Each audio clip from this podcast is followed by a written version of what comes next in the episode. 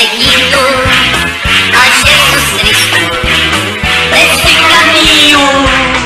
Eu não resisto. Esse podcast possui fim humorístico. Possíveis opiniões controversas são de teor satírico e não necessariamente refletirão a opinião individual de cada participante.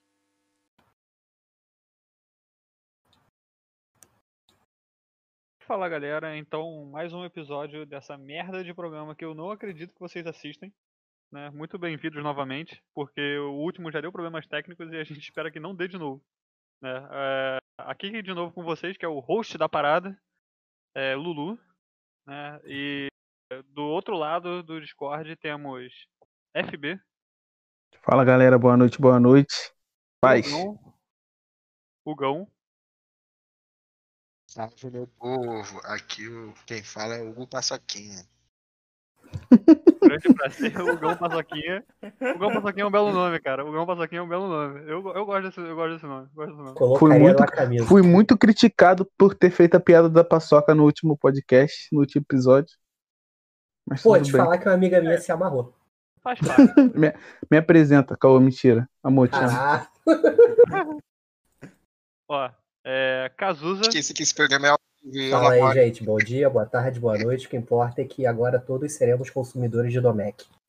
É isso. E por último, nosso queridíssimo convidado, Mundim. Fala tu, Mundim. Fala aí, galera. Historinha de paçoca eu tenho boa também, se precisar pra contar. Tipo, então vai, paçoca. vai ter, vai ter. História de paçoca é uma de pauta, paçoca. no mínimo, ousada. Não, com todo, respe... com todo respeito, conta a história da paçoca aí. Cara, a paçoca é meio coadjuvante nesse, nesse rolê, mas ela tá lá. A, a biologia, ela tem uma brincadeira muito famosa, que é a brincadeira da banana. E toda vez que alguém fala de paçoca, eu lembro dessa brincadeira, que é excelente. O que acontece? Você seleciona cinco pessoas aleatórias. Essas pessoas vão dividir uma banana. Então a banana começa na boca de uma e vai passando de outra, assim. E pra a banana não se desfazer, você põe um pouquinho de paçoca no meio pra dar aquela consistência maneira, tá ligado? E a banana tem que ir e voltar. Então a primeira pessoa que começou a comer a banana, ela tem que engolir a banana. Como que, E- como que bota paçoca na banana? Ué, você come banana, mastiga banana e mastiga paçoca Ah, tá, entendi. ao mesmo tempo. E eu acho que eu participei dessa brincadeira todos os semestres que ela aconteceu. Como é, que- como é que você faz os dois mesmo? Oi? Eu ainda não entendi a logística, por favor, repita. Também não peguei. Não Vamos peguei lá. a logística da brincadeira. So- somos todos nós brincando da brincadeira da banana. Que gostoso. Vamos. Vamos. Porra, gostoso, né? Vamos supor que eu sou a primeira pessoa que vai pegar a banana. Eu vou mastigar a banana, mastigar uma paçoquinha, pra dar uma dessa maneira. E da minha boca, a banana vai pra boca do Hugão, Ah! Que mastiga um pouquinho e passa a banana pro Cazuza. Caraca, mané. Não, biologia nojentão. Que isso? Que isso, é Ah, excelente, aí- cara. Tá aí uma coisa que o pessoal que entende de, de imunologia, tá ligado? De virologia, Exatamente. Não, Por isso que o pessoal é- de biologia é tudo unido. fazer, tá isso vendo? aí é Por isso, 100% Covid free, tá ligado? Isso aí não. Não transmite não, Covid. Não, não transmite Covid, tá? Inclusive- Comprovado já. Inclusive deve ser a cura pro Covid. Com certeza. Tá ligado? Cara, que nojo, mano. Que nojo. Não, se bem que assim, a gente, a gente, tem, a gente tem uma brincadeira no, FB, no trote. Oi? a gente sabe que tu já botou coisa pior na boca. Aí e não já é mentira. reclamou. E não reclamou, detalhe. Aí já é mentira. Aí já é, já é mentira. Mas tem a, tem a brincadeira do. De passar a bala, que é mais ou menos a mesma coisa. Tipo, tem a, faz uma roda de todos os calouros, tipo, umas 30, 40 pessoas. Aí bota a bala na boca da primeira, tipo, morde assim, a pontinha da bala. E aí tem que ficar passando a bala de uma boca, tipo uma house, tá ligado? Da boca de uma pessoa pra outra. Até Não, o mas final da queria- fila e voltar, tá ligado? Se deixar cair, falar. tem que fazer uma prenda, sei lá. Queria falar Eu acho. que isso aí passa Covid. Isso aí não é, não é liberado, Ah, A banana é muito mais segura. Olha só, se eu pudesse fazer um ranking, eu faria brincadeiras nojentas. Tá? Primeiro lugar disparado é a brincadeira do pão. Fica a referência aí pra quem sabe que é a brincadeira do Cara, pão. a brincadeira do pão não é nojenta. Ela é só. Sei lá. É Ela é só. Ela é degradante. É nojenta pra quem, pra quem perde, né? Então, enfim. Aí, segundo lugar. Segundo lugar, vem a brincadeira da banana e depois vem a brincadeira da bala. Esse é o meu Pô, ranking aqui. eu não, não tô ligado qual que é, Gão. Em Não off, em off, Não iremos, não iremos. entrar não, nesse detalhe. Vamos mudar o assunto. Vamos mudar o assunto. Não precisamos dessa brincadeira aqui. Não precisamos é, é, é, expor nossos ouvintes a esse tipo de. de... Hoje não é dia de pão nem de holandês. Vamos lá, gente, foca. É, essa aí, essa é uma parada muito. Porra, tá ligado? Que isso? Que isso? Que isso? Pera aí, esse podcast Pudim. tem algum nível de pudor? Eu não esperava essa. Ah, é, é, o nível tem, tá ligado? A gente tem um nível de pudor suficiente para as pessoas não desistirem de ouvir o podcast. Exatamente. Isso porque o pessoal desiste muito cedo já. Mas agora vamos lá então. É, a proposta aqui, tava pensando aqui numa proposta hoje. Hoje o que aconteceu comigo aqui, eu tava, porra, fui ali, porra, buscar alguma coisa na cozinha, porque é, é o que. Isso, é um fenômeno que acontece com muitas muitas das pessoas, né? Eu pensei assim, caralho, por que, que a gente às vezes abre a porta da geladeira e fica olhando pra dentro da geladeira, sendo que a gente não quer pegar nada dentro da geladeira, a gente fica lá pensando e pensando e pensando e pensando. Eu pensei assim, caraca, eu gostaria de ouvir algumas explicações de especialistas, né? Vocês que são especialistas nas coisas, tá ligado? É, me contarem por que, que esse fenômeno. Hugo, você que faz psicologia, por que, que a gente faz isso aí? Cara, eu posso teorizar que a gente abre a geladeira simplesmente por mesmo motivo que a gente para pra pensar na hora de tomar banho ali. Tipo, o som, aquele, aquele momento mais gelado assim, cria uma conexão assim vibracional entre as partículas do, do universo, as partículas corpo entram no equilíbrio térmico e aí faz com que a gente tenha um entendimento maior do mundo. Então você acha que a gente é capaz de atingir o Nirvana só olhando pra dentro da geladeira? Eu acho que sim. Caraca, que incrível. Ô, deixa eu fazer uma pergunta agora. Qual Fale, foi o alimento que te chegou mais próximo do Nirvana seguindo essa lógica? Mano, aqui, aqui tem uma geleia de morango que é braba, meu irmão. Só sei disso. Cara, isso aí vira marketing fácil de qualquer produto alimentício. Porra, Queria assim, falar pra vocês. não nego que já comi um mousse de maracujá que eu achei que era ambrosia, mano. Essa porra claramente fora esculpida por Afrodite numa orgia. Só pode. Aí, momento jabá, hein? Momento jabá. Momen- Momento jabá, momento jabá. Eu queria te contar Então, só uma FB. coisa, Vai falar, explica. Pode falar. Que é a resposta minha pra sua primeira pergunta é larica. 100% do... Todas as vezes que eu abro a geladeira e olho pra ela e não sei o que eu quero comer é larica. Ok, eu vou mandar um encaminhamento aqui pros seus pais. Alô, Proerd. Alô, Proerd. Cara, pode ser não apenas a larica, mas como a própria diarreia mental. Porque existem momentos que a gente tá no famoso momento frango robô, tá ligado? Você simplesmente já entrou num, num estado de catatonia tão forte para tudo que você só olha e trava. Depois, depois o seu corpo manda aquele qual arrombado, acorda. Você veio buscar coisa X. Aí você olha que não existe coisa X, você pega, sei lá, um, um achocolatado da vida e pronto. Entendi. Cara, é. Faz sentido. Faz sentido. Mas eu prefiro a resposta tão do. Eu prefiro a resposta do Hugão, na realidade, porque assim. Realmente, né, às vezes a gente entra em conexão ali com a geladeira, sabe? Meio, meio que uma conexão eletrostática, assim, que tipo, meio que é, dobra a, a, a, frequência do seu espírito ali, sabe? Tô vendo muito avatar. Tipo. E aí E você fazendo curso de reiki nas horas vagas. Exatamente.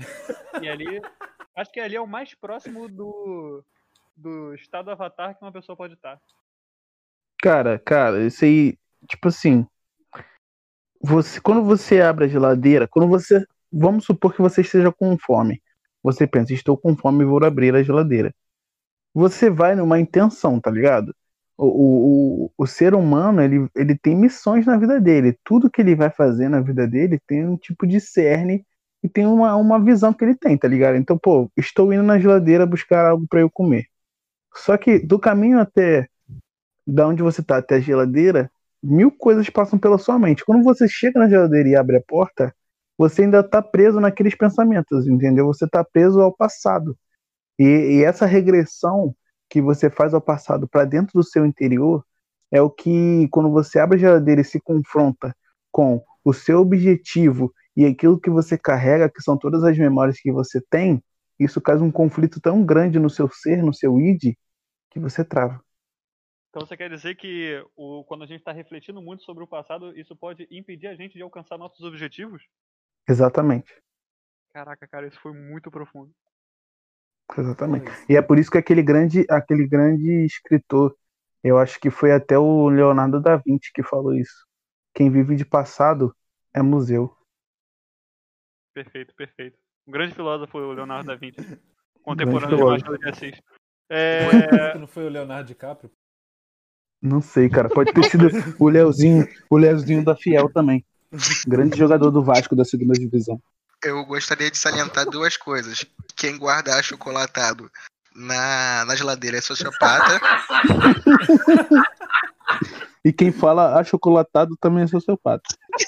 Não, não, isso aí. Cara, quem fala achocolatado tem desvio de conduta. Mas tudo bem. É...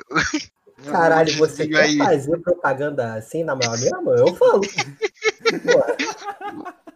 O desvio de, de, de caráter real que a gente comprando que é sociopatia é botar o achocolatado dentro da geladeira.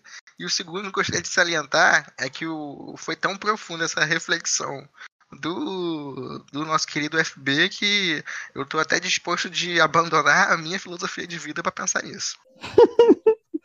Obrigado. O moleque vai virar um cínico, tá ligado? Os caras ficam, tipo, no barril, tá ligado? Junto com os cachorros. Olha, digamos que essa é uma visão que eu, que eu consigo tranquilamente ter do Hugo. Assim. Não que todos nós deveríamos ter, né, cara? eu vou falar. morar dentro do barril com um cachorro.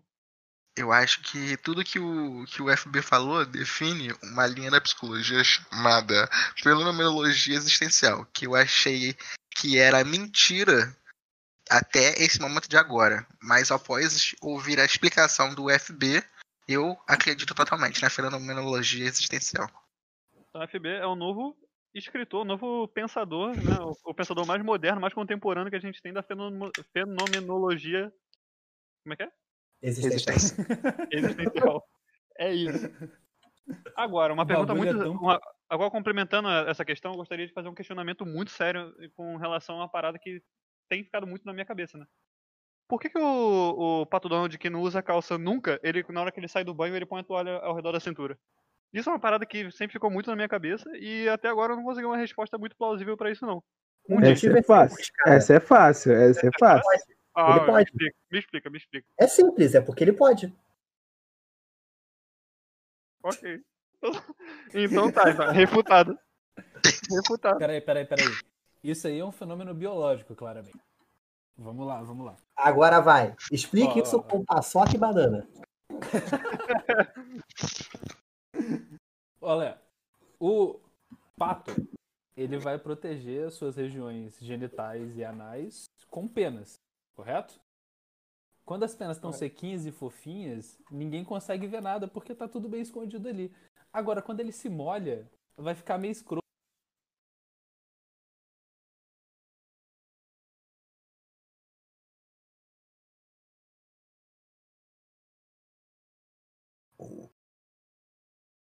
Alô?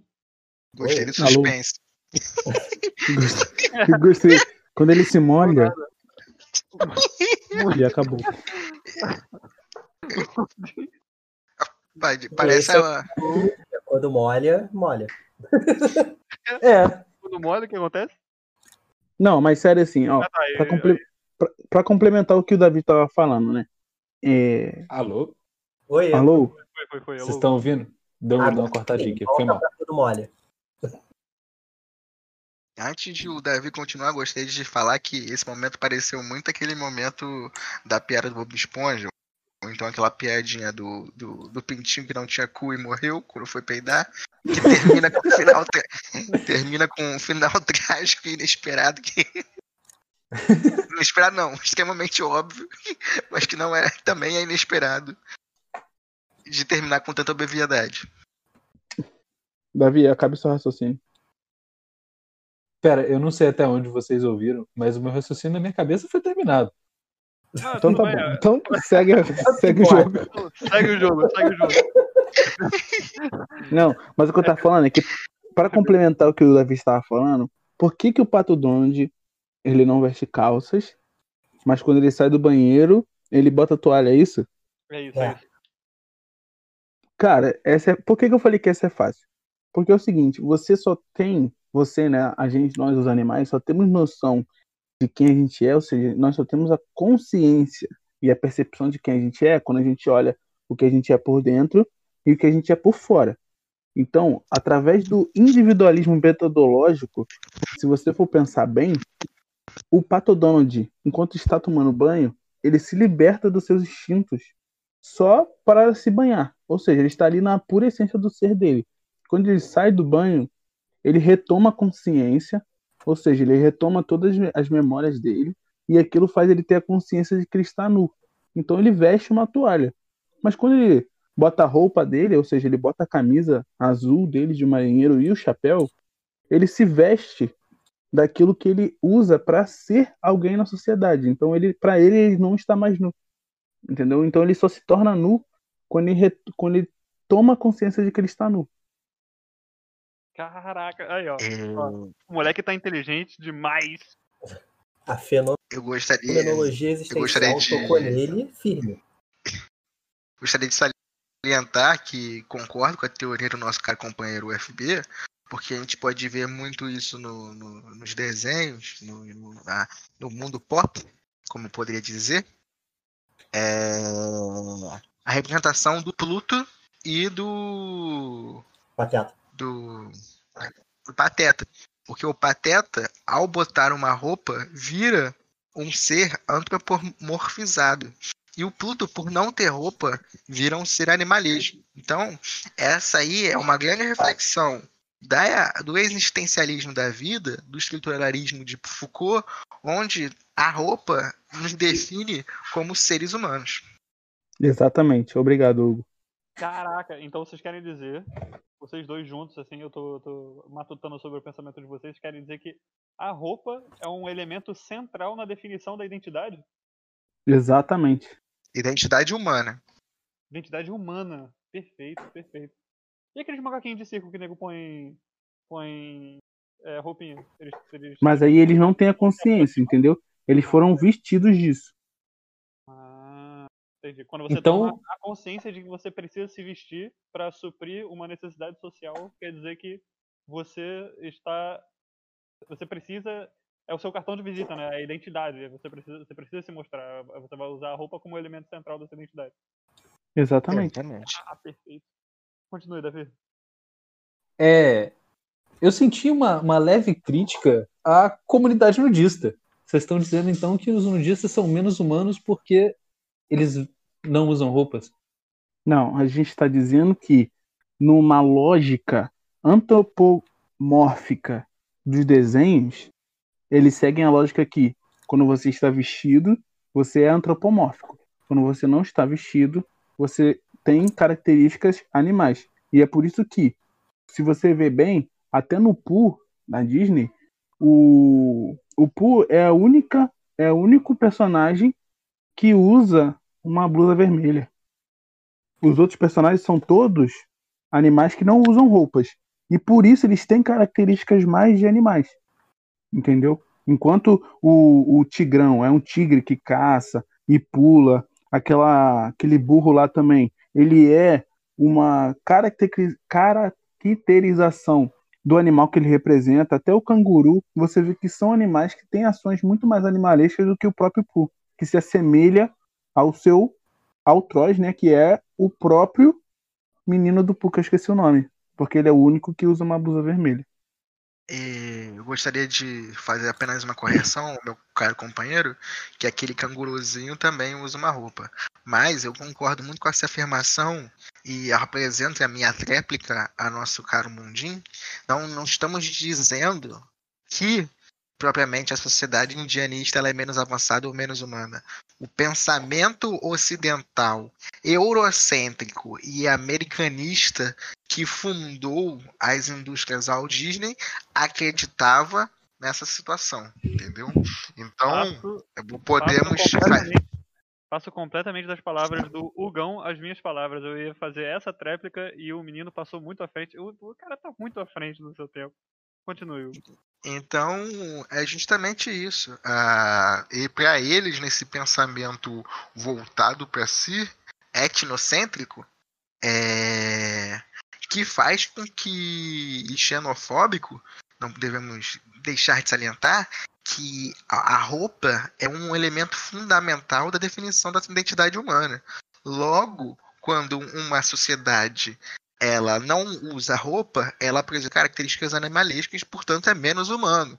Ou seja, que a gente poderia explicar o fato de as sociedades é, é, europeias e americanas escravizarem as sociedades que menos menos evoluídas no, dentro do conceito deles para poder justamente impor a sua necessidade de vestimenta, as suas restrições é, morais e todos os a podridão da moral civilizatória. Agora, eu gostaria de fazer duas provocações, que é a primeira, que a sociedade indianista, né, os nativos, os índios em geral, as sociedades indianistas, elas, elas, elas têm seus próprios costumes de vestimenta também que definem a identidade delas. Essa é a primeira provocação. E a segunda provocação é que o que é roupa, né? O que é vestimento, sabe? Eu, tipo, eles têm a, a- a- a- será que a, a forma que eles, que eles, por exemplo, fazem as pinturas corporais seriam o considerado vestimentas ou vestimenta só aquilo que cobre externamente ou ou enfim, ou que é artificializado. São duas provocações que são muito interessantes, mas tem uma questão também muito mais interessante que é por que, que os canteiros das avenidas são chamados de canteiros se eles não ficam nos cantos? Essa aí tu me pegou. Olha, Eu só posso. tá aí, tá aí um aí, grande essa- questionamento aí Tá aí, que eu vou levar pra filosofia da minha tá um vida também, né? questionamento que eu não vou poder responder, infelizmente. próxima não vez que eu olhar um canteiro, eu vou, eu vou ficar me perguntando isso, cara. Definitivamente. Exatamente. Então eu acho que eu peguei vocês, acho que isso transcende a intelectualidade. O nome canteiro transcende a intelectualidade. É, Eu acho com que me, me faltou me faltou aparato psicológico, teórico e técnico para conseguir te responder essa que- esse questionamento. Vou mas dedicar tudo uma, Acabou-se Valia de estudos. Gostaria de ressaltar aqui que o dicionário Howise diz que um dos significados de canto é pedra. Por isso os montes de pedras das obras são chamados de canteiros. Por isso que os canteiros de obra são chamados de canteiros de obra, porque eles têm pedras da obra. tá aí a cultura popular se fazendo mais presente, mais correta do que a própria ciência. Então, o negacionismo científico não é tão errado assim. Olha, agora seria um bom momento pra gente ressaltar nosso espelho jurídico aqui.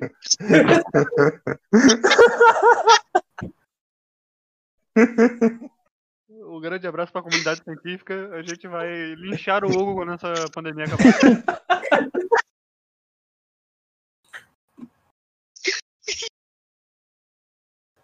Agora pra falar em Mestre Hugo. ciência. Agora falar em ciência. Desculpa te interromper, Davi. Mas uma última Não, pergunta não. que eu, eu preciso, tá dentro do meu coração aqui e eu não consegui achar resposta ainda. Isso eu tenho um questionamento, que- é um questionamento que eu tenho desde quando eu era criança, que é o porquê que a calça do Hulk não rasga quando ele se transforma. Porque é elástica. Isso é simples. Isso é simples, é elástica. Não, não, não, não, não. Mas calma aí, calma aí. Vamos, fazer aqui, vamos, fazer aqui um, um- tirar aqui um panorama. O Hulk, só, primeiramente, o Hulk só anda de calça elástica. Segundo, ele tem vezes que ele tá andando de calça jeans e a calça jeans vai lá e rasga. E outra coisa, a calça jeans fica roxa. Por que a calça jeans fica roxa? Cara, Efeito da Assim. radiação. o que nós podemos. Não, mas a radiação é do corpo do Hulk. A radiação não é na calça. O que a gente Mas- pode falar é que simplesmente o Dr. Banner criou um material que se, a- se adapta à- à transformação dele. Isso é simples de, pô, de falar, pô. Em ajuda com, em ajuda com o Hank Pym também. É, pô. É a mesma, deve ser o mesmo material do, do Quarteto Fantástico, dessa, dessa linha toda aí. Pô, pô. Eu, eu acho mais provável, mais plausível essa, essa, é, explicação do Hugão. A, a radiação emitida constantemente pelo corpo do Bruce vai mudar o material de qualquer calça que ele colocar. E com o aumento de radiação é, do nada, quando ele se transforma, a calça se torna automaticamente roxa. É um efeito do- do- da exposição contínua à radiação. não, mas aí então ele ia ter que ser o Hulk de roupa social, quando ele tivesse de roupa social. Então não faz Não, sentido não. nenhum. A radiação muda o material. Não, cara, o que, o que, o que- assim, complementando o que você falou, o que pode ser explicado é o seguinte: ele pode ter criado um material que absorva a radiação. Aí esse material não se destrói quando ele se transforma. Aí sim.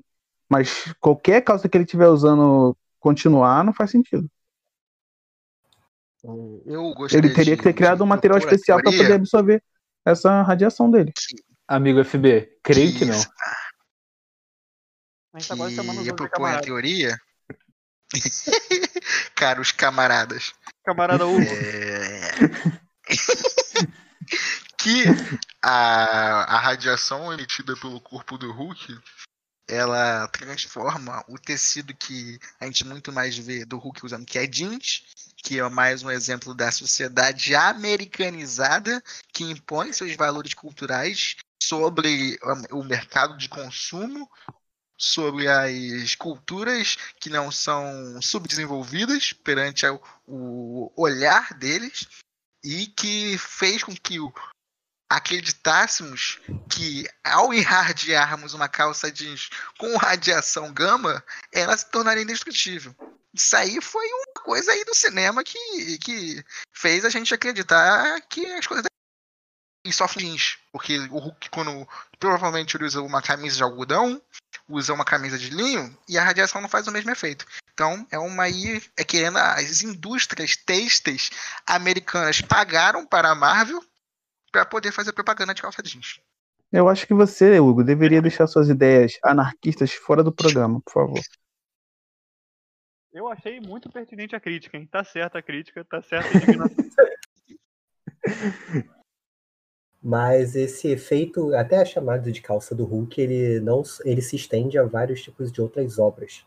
Se você vê qualquer efeito de transformação, seja tipo, se- por exemplo, lobisomens, o ser humano virando lobisomem, também acontece muito do efeito de se manter roupas.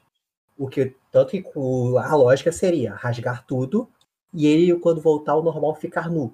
Tipo o Van Helsing no último lobisomem americano em Paris. Crepúsculo também, pô. Sim, sim, sim. Isso, Cara, isso é um Não, no Crepúsculo rasga, no Crepúsculo rasga. No pô. Crepúsculo rasga, pô. Rasga, rasga Exatamente. rasgado pra sempre. Sim. Isso me, isso me faz questionar o quantas vezes os caras lá, eles ficam trocando de roupa por dia. Porque os caras só podem. Os, os caras, tipo, devem ter muita calça jeans, tá ligado? Chega, chega uma hora que eles já é- estão brincando de confeccionar com, com qualquer coisa que vem na frente, cara. Por exemplo, no, na a, sé- a grande série é, Shadowrunners, ou Shadow, Shadowhunters da Netflix, aqui o Jabá da Netflix, assistam Netflix, que elas nos pagam dinheiro para poder falar delas.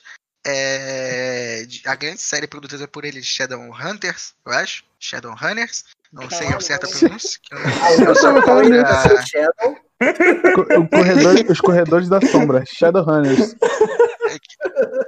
eu sou contra essa americanização da nossa língua que é feita desproporcionalmente. A gente não pode falar uma entrega a domicílio, tem que falar delivery. Não pode falar mais qualquer coisa que tem que trocar por termo em inglês. Acho isso uma, uma palhaçada. Enfim, voltando à minha crítica, é, na série muito boa na Netflix, que é um. porque elas pagam a gente, por isso eu estou criticando. É, fala que os lobisomens da série têm que deixar diversas roupas espalhadas pela cidade, justamente pela emergência de toda vez que eles se transformarem, eles têm que procurar por se vestir. Então, provavelmente, a gente deve ter aí na ficção, que não se fala muito, um lobisomem sendo preso pela polícia de Nova York, pelas polícias aí americanizadas, por atentado ao pudor. Só que isso aí a Globo não mostra. Justíssimo, justíssimo. Eu nunca tinha parado pra pensar por, essa, por esse lado, por essa ótica. Interessante. Imagina a batida no Central Park da polícia pegando uma série de lobisomens nus por atentado ao pudor, cara. Que loucura. Caraca, Tem que, tem que ressaltar também aí o trabalho social do lobisomem. Já que ele deixa várias roupas espalhadas pela cidade, eventualmente uma pessoa desafortunada que passa pela cidade pensando, poxa, eu precisava de uma camisa nova, ele pode achar uma muda de roupa inteira escondida no matinho de um lobisomem. Olha aí, esse é o trabalho social da- da- das Isso aí. entidades. Isso é o famoso alento à população em, em situação de rua. Isso Olha é aí, olha aí. Ou também o lobisomem pode ser uma crítica à sociedade de consumo Caraca, Hugo. tu- Essa indignação foi muito sincera. Pô, Meu Deus. O maluco não para, velho. Se o Hugo falar Isso é americanizado mais uma vez, eu tenho que sair do Discord. Foi mal, galera. a sociedade de consumo americanizada que impõe que a gente tem que ficar descartando produtos têxteis que são de facilmente reutilização. Agora, toda vez que eu usar uma camisa, eu tenho que jogar lá fora. A regra é clara para os americanos. eu gosto do conceito de, de, tipo assim, qualquer problema social assim, a gente jogar, caralho, isso aí é culpa do capitalismo. Porque, tipo assim, no final é, tá ligado? Então, tipo, meio que. tá certo, tá ligado? Mas é, tipo, é, é muito simples, né? Tipo, porra, foda-se, é culpa do capitalismo, tá ligado? Eu gostaria de comentar que o rap, muito o rap nacional, tinha uma, uma, uma grande frase que era repetida basicamente em todos os raps que não é de, não de grande conteúdo, que tudo era culpa do sistema nos anos 2000. Tá bom, então. então, Eu não sei, não sei se essa informação é verdade, né? Agora, agora eu realmente eu perdi- eu perdi, noção, eu perdi noção do que é realidade e o que não é, tá ligado? Ah, é Eu acho que, eu acho que a, a- a gente chegou no, a gente chegou no ponto exato em que eu não sei mais distinguir a realidade do, do, do- da, da mentira. Você vai sair, você vai sair desse podcast e vai ficar parado na frente da sua geladeira pensando o que que você vai comer. né? Tentando sintonizar com o mundo espiritual. Exatamente. Mas Exatamente. aí, Lulu, você entra aí numa crítica do, do Maslow, que, que, que o que é realidade e o que é mentira. A sua realidade é uma mentira pro outro, a realidade do outro é uma mentira pra você. A gente não tem como saber. Qual o mundo é verdadeiro? O dos quadrinhos? O do, das séries? Ou o nosso? Ou então o mundo dos sonhos? Vai que a gente tá no grande sonho numa Matrix presa. Aí, o Matrix já fala isso aí desde 2000 já. Muito tempo, tá? Tá desatualizado. Cara, é- então isso explica porque que eu vi o Neo ontem lá no meu banheiro. Caraca, nada quer dizer que você tem um fetiche declarado por couro. Que bonito, cara. Cara, quem não tem fetiche por couro, eu, eu nem, nem acredito. Isso aí, é uma- aí, aí isso é um transtorno de. de caráter. Isso é um desvio de caráter. Entendeu? Isso é um desvio de caráter. Situações onde todo mundo aprende a gostar de couro. Vendo Vogue da Madonna, vendo a Trinity, vendo Matrix de uma forma geral. O que É isso. mais? É isso. Tá certo aí, tá certo esse levantamento, esse ponto importante. Que fetiche por couro não é um problema. Naturalizem. Ô, ô, peraí, gostaria de salientar mais uma Ah, coisa. não, não, não. não. Que, que a sociedade americanização agora. americanizada criou representações de mulheres que só usam couro na vida real. Quando, na verdade, o couro é extremamente desconfortável. Quando Não você sei usar, quem. usa por muito tempo. o couro é muito desconfortável quando você usa muito tempo. Já tentou usar aquela calça apertadinha de couro e tal? Ficar um dia inteiro no trabalho com aquilo? Não tem como, rapaziada. Vocês não sabem o que estão falando. Vocês não vivem o problema Pensando- real Pensando que é esse lado- usar couro o dia inteiro. Hugo, Pensando por isso é uma, é uma grande. o couro o dia inteiro? Hum, eu não tô Black Rose. obrigado a expor a minha intimidade no- nesse programa. Mas é verdade. Eu- eu- tal- talvez isso seja uma. isso- Talvez isso seja uma realidade, porque aí, ó, o Axel Rose aí usando, porra, couro a vida inteira, aí os caras aos 30 anos falando com uma voz de uma menininha de 15. todo, todo glam hard rock, cara. Todo o hard rock, isso a gente tava discutindo antes de começar o programa, todo hard rock. Todo hard rock o cara vai lá e grita igual uma menininha de 15 anos. Inclusive, um abraço pro Tia. Chora igual menina de anime. Mas aí que tá, cara. É, são características americanizadas. características americanizadas dos movimentos, onde todo hard rock tem que usar couro. Ou então todo grunge tem que usar jeans no, no casaco. Todo mundo sabe que jeans é na calça, não no casaco. Não, mas Quem- o grunge, que o isso? grunge usa, o gru- o Que grunge usa isso? flanela, usa camisa de flanela de xadrez. Por Xadrez dentro. flanela. Por dentro. Por fora dentro? é por dentro. É camisa de flanela e por cima um casaco de jeans. Então quer dizer que Uma se eu jaqueta abrisse, jeans. quer dizer que se eu Então- abrisse o Kurt Cobain e aí eu fizesse aquela, tá ligado? Aquela, aquela Eu acho que ele já fez isso, cara. Só que ele abriu a mente dele. Então é isso. E aí tinha, lendo a mente do Kurt Cobain. Caralho, agora que eu me liguei. Caralho, alguém morreu aí.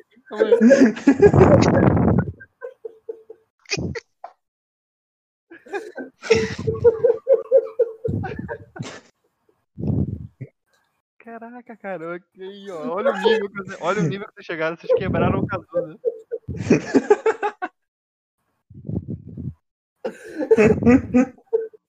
Por falar. Caraca, momento, momento tilt. Vou botar uma musiquinha de jazz aqui. Caralho, tá moral. Tudo bem. Pronto, gente, foi mal. O que, que é isso, Fabrício? Você tá debaixo do, do, do, do trem agora tudo? Não, tô de boa, pô. Eu tô, eu tô ouvindo barulho de porra de trem. Então, galera, é, mudando um pouquinho o assunto, eu gostaria de fazer um quadro aqui que nosso querido Hugão planejou pra gente, que seria o quadro dos sonhos. Então, eu gostaria que vocês me contassem rapidinho aqui é, quais foram os sonhos, né? Nessa época de quarentena, o estresse tá mexendo com a nossa cabeça, a gente acaba tendo sonhos maluquíssimos. Gostaria de saber qual foi o sonho mais doido que vocês já tiveram. É, começando pelo Cazuza. Cazuza, porque eu sempre começo pelo FB, porque aqui é a ordem do, do Discord que eu fico lendo a listinha. Mas. Agora vamos diametralmente oposto, justo. Isso, exatamente. Isso aí é reparação histórica. Isso é reparação histórica. Olha aí. Inclusive, cara, foi um sonho que eu tive há pouco tempo. Eu tive essa semana. Foi foi na segunda-feira, se não me engano, inclusive. Eu sonhei que eu estava jogando bola com meu irmão. E ele, em dado momento, fala- pediu para que a gente se fosse rápido, porque ele tinha um campeonato de quem limpava banheiro mais rápido. Eu, obviamente, eu tive a mesma reação que a galera que acabou de rir. E fui com meu irmão nesse tal, nesse tal campeonato. Aí eu falei, ok, mas por que você está nessa merda de campeonato? Ele falou, não, cara, eu sou o comentarista disso. ok. Quando eu percebi, eu estava com meu irmão numa espécie de tribuna. Estava rolando de fato um campeonato de quem limpava o banheiro mais rápido. E essa porra desse, desse campeonato era situado numa acrópole. E tava, tipo, a galera torcendo pra cacete por banheiros. Era tipo delegações de países e a galera e meu irmão comentando e eu, eu tipo olhando, cara, por quê? Por que vocês estão competindo quem lava o banheiro mais rápido? Acabou e tal. Resolvemos sair, sair para comer. Rolou, a gente ficou até comentando sobre a situação. E quando, mais uma vez, percebi, estávamos comendo um sanduíche de massa, aqueles podrões da vida, só que no meio do mar. A gente falou, cara, por que a gente está fazendo isso? Ele virou por motivos de sim. E aí eu acordei. Esse disparado foi o sonho mais estranho que eu tive até, até o momento da minha vida. Meu Deus do céu. Ah, justíssimo, justíssimo. Caraca. Eu, eu, eu, lembro, eu lembro pouco dos meus sonhos, sabe? Tipo, eu, eu, eu normalmente tenho alguns flashes e tal, de algumas mini partezinhas e tal, mas. Mas enfim, eu acho que eu tenho um sonho, um sonho maneiro, mas eu vou deixar. Vou passar primeiro a palavra pro nosso convidado. Mundinho, você lembra de algum sonho doidão que você teve? Há pouco tempo? Cara. Ou há muito tempo, ou enfim, um sonho muito doido? Eu sofro do mesmo problema que você. Eu, eu lembro do sonho 15 minutos depois de eu ter dormido. Depois disso, nunca mais. Mas, Mas você tem uns- sonho de, de- antes de você dormir? Como é que é isso aí? Não, depois eu dormi, porra. Tu que, tu, que, tu que é jovem, Gugu. Ele explicou direitinho. É, eu, eu sou idiota mesmo, perdão.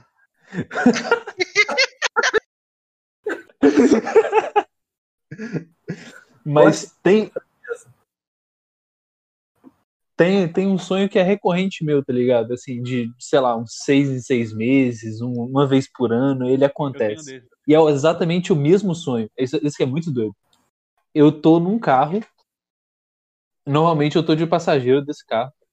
E aí eu percebo a minha volta que tá tudo um caos, tá tudo pegando fogo, as pessoas correndo, tal, porra. Parece que o demônio tá solto na cidade. Um dia na biologia. Que isso, que isso. E aí, em determinado momento, o, o carro que eu tô, ele para, e na frente do carro tem um cara que tá com a cabeça dentro de uma gaiola. Assim, olhando pra gente, mascarado. Essa porra aí é Bloodborne, hein? Porra, é muito, muito doido, muito doido. E, e do nada, parece que a luz do farol do carro liberta ele e ele começa a tocar o zaralho na cidade toda. Ele começa a botar fogo nas coisas, começa a bater nas pessoas, começa a fazer o. Porra, descaralhar tudo. E, e a minha função no sonho varia de quão corajoso eu tô me sentindo naquele, naquele sonho. Se eu tô uma pessoa mais medrosa, a minha função no sonho é fugir desse cara o mais rápido possível e me esconder o tempo todo. E dependendo se eu tô me sentindo um pouquinho mais corajoso, ma- ma- mais, forte, eu tento cair na porrada com ele. Mas em geral eu fujo pra caralho porque eu sou uma pessoa muito cagada.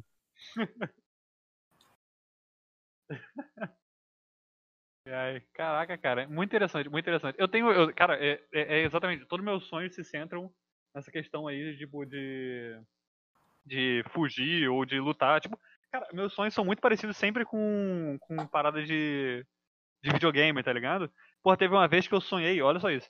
Teve uma vez que eu sonhei que eu tava numa casa, tipo, abandonada, tá ligado? E aí e aí ela tava pegando fogo, né?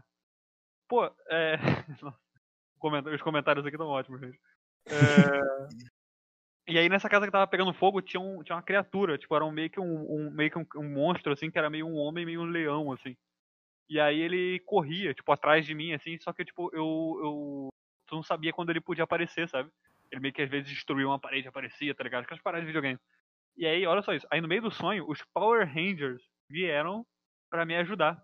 Só que o leão, ele era muito mais forte que os Power Rangers, ele matou todos os Power Rangers. E aí eu tinha que correr da casa, tá ligado? E aí eu corri, só que, porra, o maluco matou os Power Rangers e me matou também. Eu me fudi e aí. E eu acordei. Assustado porque o Homem-Leão me pegou. Essa é uma, a minha história do Homem-Leão. O homem leão correndo atrás de mim. O homem leão que não tem alma nem coração, pô. E anda É. não, é nem coração. É. É. Hugão, conte aí o seu sonho. Provavelmente você tem um sonho muito doido, mas vai. Cara, então, é, como você falou, né? Eu que sugeri esse quadro, foi eu. eu criei esse quadro e agora não me vem nenhum um sonho muito bom. Mas eu lembro, mas eu lembro de um que por acaso é muito parecido com o seu, né? E aí uma grande coincidência, que as cabeças pensam iguais. Ou no caso, talvez a gente seja idiota pra cacete e pense junto também, igual. É, talvez, é, talvez a gente esteja no limiar da burrice humana e aí a gente. talvez seja um patamar muito, tipo. Tipo. Um, um, um patamar muito. Como é que é? É, Planificado, tá ligado? E aí, tipo, todo mundo meio que tem o mesmo pensamento idiota junto. É, talvez seja aí seja a exemplificação em um universo paralelo, onde realmente a comparação do, do, do comunismo e o fascismo do caro Castanhari faz sentido. Enfim, é, gostaria antes de tudo fazer um jabá para a namorada do, do, do, Felipe Castanhari. Acompanhe Nível Stefan nas redes sociais. Ela apresenta ótimos programas sobre gamers. Enfim, é, mas ah, gostaria de salientar um fato sobre mim é que quando eu era muito pequeno, eu descobri, vendo alguma coisa, acho que dando fantástico, que se você treinasse, você poderia ganhar alguma autonomia nos sonhos. E desde pequeno, eu ganho, eu treino para poder ver se consigo controlar os meus sonhos e tudo mais. Então, desde que eu comecei quando pequenininho, tentando mexer as mãos, tudo mais e tal. E aí, ao longo da, assim, da minha vida aí de 20 anos, eu consegui ganhar alguma autonomia. E então, uma vez eu sonhei que eu estava reencenando a luta do Orochimaru contra o terceiro Hokage. Aí, fãs de Naruto vão entender. Só que o, o Orochimaru era um leão, como no seu sonho, e o terceiro Hokage era eu. E aí eu falei assim, tipo, ah, eu tenho uma autonomia, eu vou pensar em alguma coisa que eu possa usar para lutar contra o leão, né? Já que o leão é bem mais forte, tem garras e dentes e tudo mais. Aí que você pensaria, porra, vou usar o que? Uma metralhadora? Usar uma bazuca? Ou tem autonomia, né? E aí eu invoquei um pedaço de grade. E foi isso que eu consegui pensar na hora. E aí você deve pensar, tipo assim, um pedaço de grade, aquelas grades assim, tipo barra de ferro, deve ser útil, assim, pra poder combater o leão, né? Só que não, eu não usei pra combater o leão. Eu usei pra fugir e ficar pendurado pelo pedaço de grade. E essa foi a maneira mais inteligente que eu consegui nessa batalha contra esse leão. Então, sabe aquelas pontas assim que vocês exemplificarem espacialmente? Aquelas pontas que aqueles telhados japoneses têm, que faz aquela dobrinha? Então, eu botei a grade, eu fiquei segurando de um lado, uma- um lado da barra, a- pela barra e pendurado pela barra naque- naquela, naquelas pontinhas assim, achando que o leão não ia me pegar se eu ficasse pendurado ali. Puta que pariu. É, essa é a única reação possível, porque é, cara, vamos botar, tá vamos botar assim, parabéns, cara. o, o- moleque, o moleque enfrentou um dos três Sanin com uma grade. Queria falar, Hugão, que Naruto seria muito mais divertido se fosse encenado por você. Essa luta seria incrível com a grade e o Hugão pendurado do DDH. Perfeito. Ao som de Linkin Park. Ao, ao som de Linkin Park, claramente. Eu sonho, cara, uma parada que eu sonho muito é zumbi, maluco. Zumbi é uma parada que eu sonho muito. Eu sempre, tô, eu sempre tô sonhando com uma parada de zumbi. Eu sempre. E aí, assim, eu, tipo. Só que assim, eu sou meio, eu sou meio foda. Eu, assim, eu não consigo. Eu, eu, eu, sempre morro nos meus. Em geral, assim, quando tem alguma parada assim sinistra, eu sempre morro nos meus sonhos. E zumbi é uma parada que sempre mata a minha família. É isso, é, essa é a história triste, minhas histórias tristes de sonho com zumbi. Caralho. Eu sempre mato a minha família. Aí tem que na edição botar um. Né? Vocês acham que vocês sobreviveriam ao, holocausto zumbi? Cara, Apocalipse eu, zumbi. Não, cara, não, cara, ninguém sobreviveria ao, ao- ao- ao apocalipse zumbi. Essa parada de, ah, eu sobreviveria ao apocalipse zumbi. Cara, isso é coisa daqueles maluco virgão que fica sentado vendo o Walking Dead. Os caras ficam, porra, os caras têm 50 trilhões de quilos, fica numa cadeira o dia todo. Trilhões que eu... Porra, agora veio com tudo o Call of Duty. Eu gostaria de, de salientar que, como eu sou um maluco virgão que assiste The Walking Dead, mentira, eu não gosto de The Walking Dead. Mas eu tenho um plano para Apocalipse Zumbi. Que consiste. é, Entre a grade. Não, a grade, a grade a, já tá. prime- a primeira coisa seria o quê? É, é pegar uma faca de cozinha que eu tenho grande na minha casa, conseguir descer até a portaria, e na portaria eu sei onde o meu porteiro guarda as chaves de emergência dos outros moradores. Entendeu? Então eu não precisaria roubar um carro, tipo assim, propriamente fazer ligação direta. Eu simplesmente roubaria uma das chaves lá. Enfim. É... Aí a prova de que seu porteiro não sabe guardar bem as chaves que guarda apartamento. Assim, o porteiro, o porteiro da, do prédio do Cão. Temos que conversar. É, não, é porque todo mundo sabe onde está isso, porque caso precise de uma emergência, é, você tem como pegar a chave reserva, então. Caralho, É. definitivamente, porteiro da, do prédio do Cão. Temos que conversar. Exatamente. Exatamente. Enfim, é, é, enfim, eu pegaria isso. Eu nem sei se é no mesmo lugar, porque eu tive esse plano há muitos, muitos anos atrás e mantenho ele até hoje. Pode ser que o lugar tenha mudado. Mas enfim, é, eu roubaria um carro. E aí na Barata Ribeiro, entre a Siqueira e a, a Figueiredo, existe uma loja que é conhecida como para muitos como cutelaria, né? E é uma loja que existe, e, e- e, tipo assim, tem todas as quantidades de armas brancas possíveis na face da Terra. E eu não sei por que existe essa loja, porque eu nunca vi ninguém comprando nada nessa loja. Ó, Mas ela e- tem desde shurikens a espadas é, é, katanas realmente afiadas e originais, assim. Aí, E- você sabia, sabia que existe uma diferença de acordo com Genival França, um famoso estudioso da medicina legal, uma diferença entre armas brancas e armas negras, que as armas gran- brancas são feitas de metal polido e as armas negras elas são elas são as armas que são enferrujadas e as armas negras elas deixam mais resíduos no corpo, então elas são de interesse pericial. Você só deixar essa, essa cultura aqui, que assim, é, é isso, cultura inútil. Que mostra que esse teu estudo tá dando efeito pra caralho. Eu, se- eu senti uma reflexão aí que podemos fazer da sociedade americanizada racista. Olha, Provavelmente, dessa vez eu entro, eu entro na seara com o Hugo, eu também senti. hein? É, não, talvez é, esse Genival França aí tenha uma influência americana nos estudos dele que definiu isso aí como um critério racial às armas, entendeu? Tá dizendo que um negro não cu- cuidaria das suas armas melhor? Hum, fica aí, né? Ah, Fica aí o questionamento aí pro Genival. questionamento. Genival, o senhor precisa atualizar seu livro aí. É, Genival, já tivemos no século XXI, não tem como o senhor manter essa opinião aí. Tem que ser armas brancas e arma afrodescendente.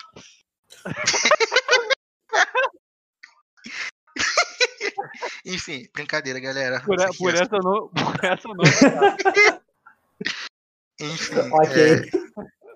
é, é, mas aí, eu ia- continuando meu plano, eu entraria, eu invadiria, o, pegaria, roubaria um carro, entraria com o carro na porta dessa loja, como provavelmente ela estaria fechada, estaria tendo um apocalipse zumbi, quebraria o vidro, botaria o máximo de armas possíveis dentro do carro e sairia é, em direção ao Forte da Urca. Porque, como eu já te falei, tinha, esse plano foi feito há muitos anos e o Forte da Urca é um lugar extremamente militarizado, extremamente fechado, e lá eu consideraria, tenho muitos amigos que moram lá, então eu poderia ter acesso ali para tentar me salvar. Você acha que é Esse é razoável? vamos, botar, vamos botar. Não, não, agora eu preciso fazer essa crítica. Até dei umas porradas aqui. É, Eu preciso fazer uma crítica. Pô, tu acha que é razoável, no meio do apocalipse zumbi, tu correr de Copacabana até a Urca? Com carro? Ah, tu assaltaria o carro, né? Essa parte. É, tô com carro, tô com carro. Esqueceu, pô, ele, Essa parte ele fez dei- todo o discurso sobre pegar a chave com. Essa parte aí eu tive um derrame. Um carro cheio de armas brancas. Um carro cheio de armamento. Tudo bem, é, tudo bem. tudo bem. Menos mal, menos mal. Cara, eu ainda tô bolado com a venda de shurikens do lado da casa do Hugo. É, não é como se as pessoas fossem realmente usar isso, tipo, no Rio de Janeiro, tá ligado? Que a gente Não, usa mesmo ima- a imagina o AK-47, maluco. Glock. Exato, mas o maluco numa quarta-feira, puta que pariu, que vontade de comprar shuriken, caralho, vou em Copacabana. Porra, Tá ligado? É, né? Gostaria de dizer que o proprietário dessa loja não nos patrocina, mas se quiser patrocinar, nós enviaremos o número de contato. Mande uma mensagem pelo Instagram, Cavaleiros de Chernobyl, e faremos o melhor acordo possível. e se o dia eu pensar em comprar shuriken, já sei onde ir. Exatamente. Copacabana é a Madureira da Zona Sul. Né? Isso, isso é verdade. Isso eu vejo muita gente comentando e eu, e pelas minhas experiências, poucas experiências, em Copacabana é, é verdade mesmo. Lá vende mesmo tudo, tá ligado? Cara, isso é real, de fato. Isso é real, isso é real. Isso é de fato. E Madureira, em Madureira, no Mercado de Madureira, de fato tem muita loja de cutelaria. Sim. E tem uma loja, tem uma loja de cutelaria e tabacaria no mesmo espaço. Ali no primeiro andar. Muito interessante. Claramente você precisa comprar uma Shuriken para cortar o seu fumo. É, tá ligado? Pra cortar teu, pra cortar teu charuto. Caralho. Como se fuma charuto em Konoha, né? Você acha que a Vila da Neva Oculta tem o nome por, assim por Ah, a Por vila. a- acaso, eles são chamados de sete espadachins da névoa. Só a, a, A Vila da Névoa. A Vila da Névoa tem sete espadachins da névoa. Ou seja, Hugo, você tá debaixo. tá de- Cara, ah tá. Você tá debaixo do. Do Japeri. De novo, foi mal. É, é que. Olha, né? Esse, esse, esse Japeri que passa. Essa conexão Copacabana Japeri que tem aqui. A conexão Ja- Copacabana Japeri tá, tá sinistra. Fabrício, FB, qual foi o sonho mais maluco que o senhor já teve? Vocês estão me ouvindo? Sim. Vamos, então. Estamos te ouvindo. Ah, ah, tá.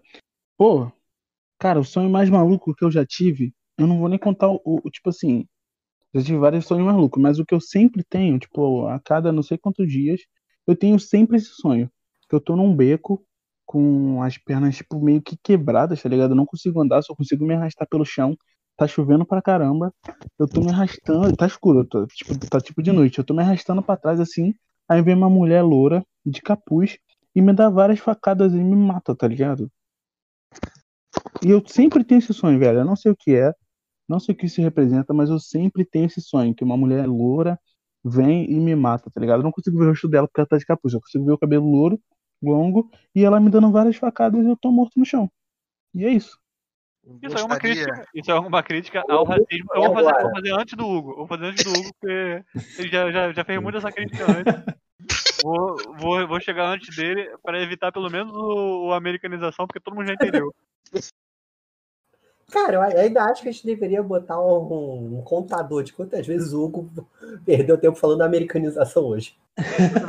O pior é que o Hugo fala lento. E aí, tipo assim, a americanização do Hugo, tipo, demora tipo 5 minutos de, de, de, de episódio. Eu vou ter, que- vou ter que cortar, vou ter que acelerar no, no, no bagulho. É quase uma música do Dream Theater essa porra.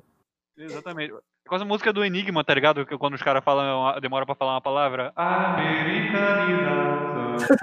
Sim, cara. Só que tipo em canto gregoriano. É, gostaria de comentar que o, o Lulu roubou a minha. Lugar é, fala. o lugar de fala, então mais uma vez a gente pôde ver um exemplo da sociedade americanizada e Olha aí, racista porra. de um branco se apropriando intelectualmente, é, fazendo epistemologia com epistemicídio com um jovem negro e roubando seu local de fala e roubando suas ideias.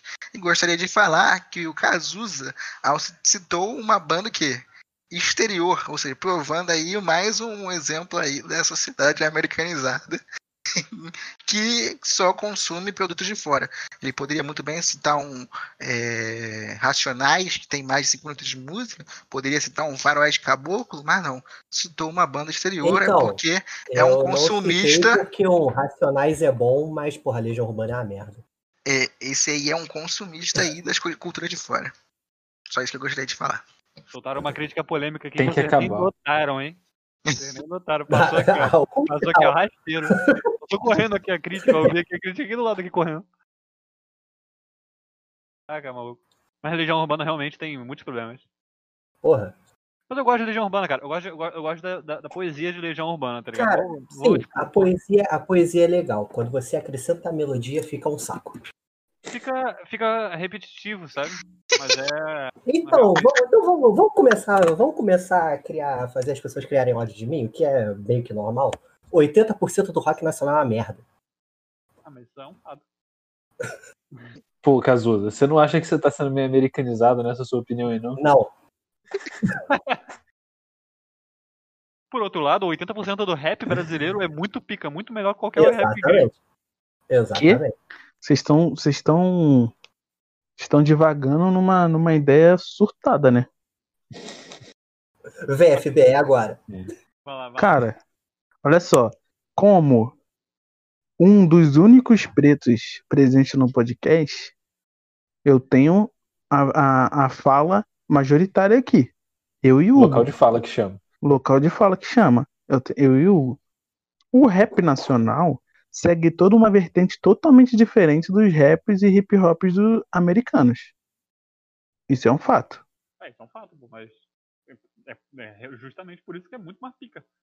Quer dizer, eu não sei. Então, mas é muito é mais é- o rap brasileiro do que o rap americano. Eu aprecio em geral. Porque você, cara, o ser humano trabalha com identificação. Você não se identifica com, com rap americano ou com hip hop americano porque você não vive aquela história, entendeu? A gente se identifica com o rap daqui. Você não deveria se identificar com nada, né? Porque você é playboy. Mas assim, você se identifica com.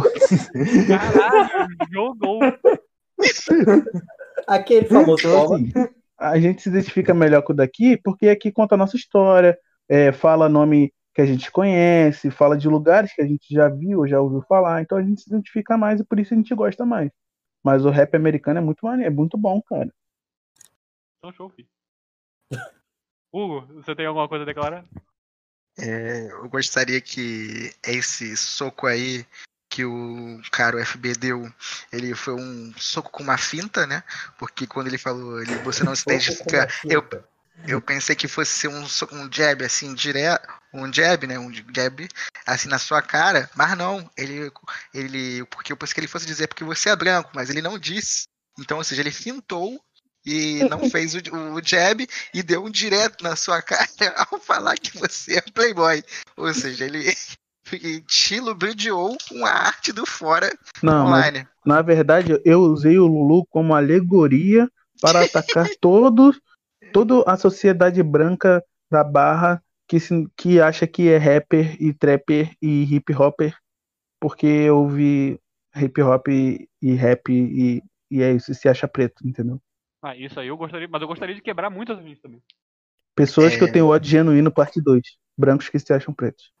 Eu gostaria só de. Olha, assim, raramente eu faço, eu faço isso, mas eu vou defender o Lulu nessa questão aqui, porque o Lulu tem um pequeno lugar de fala assim, 1% da Constituição do Lulu tem alguma fala, porque ele cresceu em Vaz Lobo, e todo mundo sabe que Vaz Lobo é uma terra que te dá direito à opinião, e segundo, se você vê o Lulu, assim, pessoalmente a figura dele, ele parece um estereótipo de traficante preso mexicano. Então, porque ele tem, ele resolveu fazer uma tatuagem de presídio no peito, De bandido, de tatuagem de bandido. no peito, então se você vê Tem um Lulu significado legalzinho, pô. Tem um significado legalzinho. sem camisa Significado.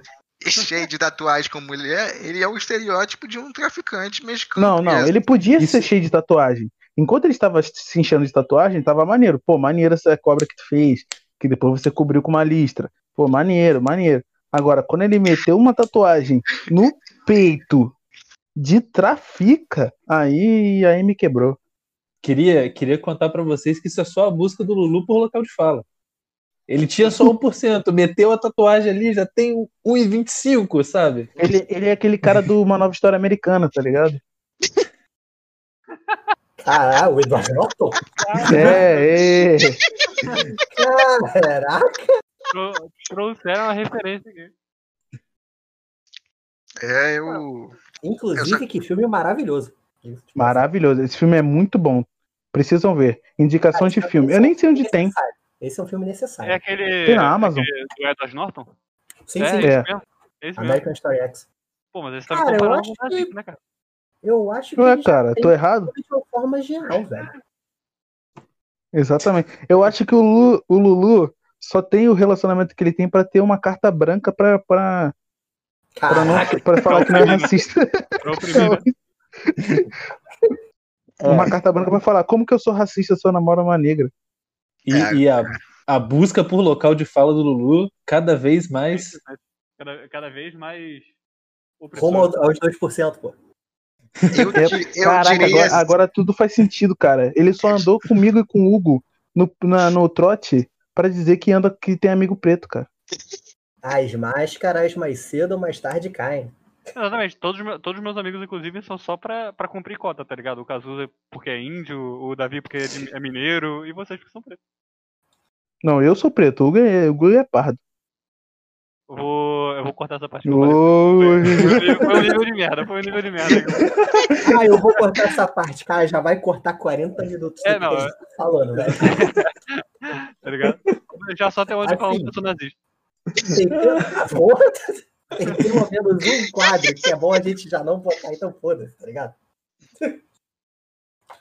Ai, ai.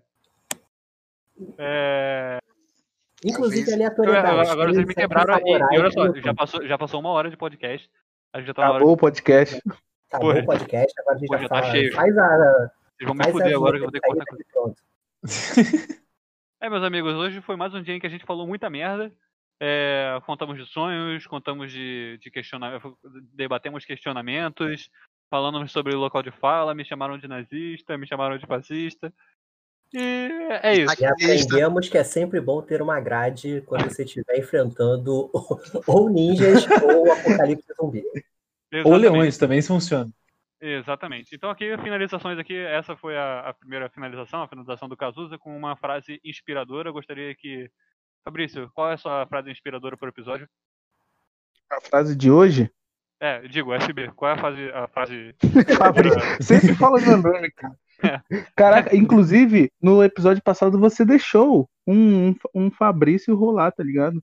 Olha aí. Porque o pessoal aí. tava falando, o pessoal tava falando no, no grupo falando que você deixou uma uma um, um Fabrício ficou, tá ligado? Aí eu falei assim, ué, Fica- cara, É, é isso aí, foda-se, vamos lá. FB, qual é, qual é a sua frase inspiradora pra esse nosso. calma aí, cara, Episódio. que passa passa pro próximo que eu tenho que pensar aqui. Então, vamos lá. Pulgão. Pulgão, qual a sua frase inspiradora para nosso final de episódio? Cara, eu gostaria de para, parafrasear, na verdade não, nem a parafrasear, eu gostaria de citar um grande conhecido meu, chamado Crack Daniel. Ele é um cara que jogava bola aqui na rua, um cara excelente, um cara que é meu amigo pessoal, e por isso vou fazer a citação a esse personagem aí que é muito famoso hoje em dia na internet. Com a frase: Se você quiser, se você se esforçar, se você treinar, se você entrar de cabeça, se você se concentrar, nada garante que você vai conseguir. Crack Daniel. Perfeito, perfeito. Muito inspirador. Eu- amanhã eu vou acordar um novo homem. É... Davi, qual é a sua Cara. frase inspiradora pra esse fim de episódio? Queria só lembrar vocês que nesse podcast cometeram duas atrocidades, uma muito pior do que a outra. Diga. A primeira foi elogiar o fascismo, defender o fascismo.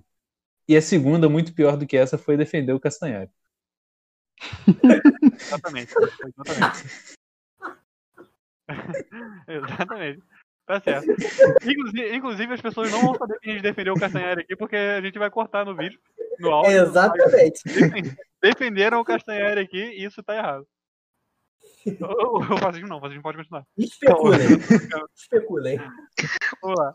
Movimento incompreendido. Um movimento incompreendido. Uma ideologia incompreendida. Vamos lá, FB? Qual é. Cara, a minha, assim, eu pensando muito aqui, eu, eu não consegui achar uma frase boa, então eu vou falar a frase que eu vi numa série que eu estou vendo nova, que é Norsemen, que é muito boa. É tipo Viking, só que de uma forma muito mais engraçada. Inclusive, recomendo no Netflix. A mulher. É uma, é uma frase que fala: dinheiro não é tudo, se você tiver o suficiente. É isso. É, Bonito, eu esperava alguma coisa. Eu, eu- eu te subestimei, cara. Cara, não, sube, não, não subestime aqueles que não esperem nada de você. Só isso que eu falo. Que isso? Tomei no rabo. Surpreenda, surpreenda, surpreenda aqueles que não esperam nada de você, que não esperem, ah, sei lá, Dani, se vocês entenderem. É isso aí, pô. Acho que tá na hora do momento da nossa vinheta. Então, um abraço, galera. Até o próximo capítulo. Fique aí com nossa vinheta de finalização.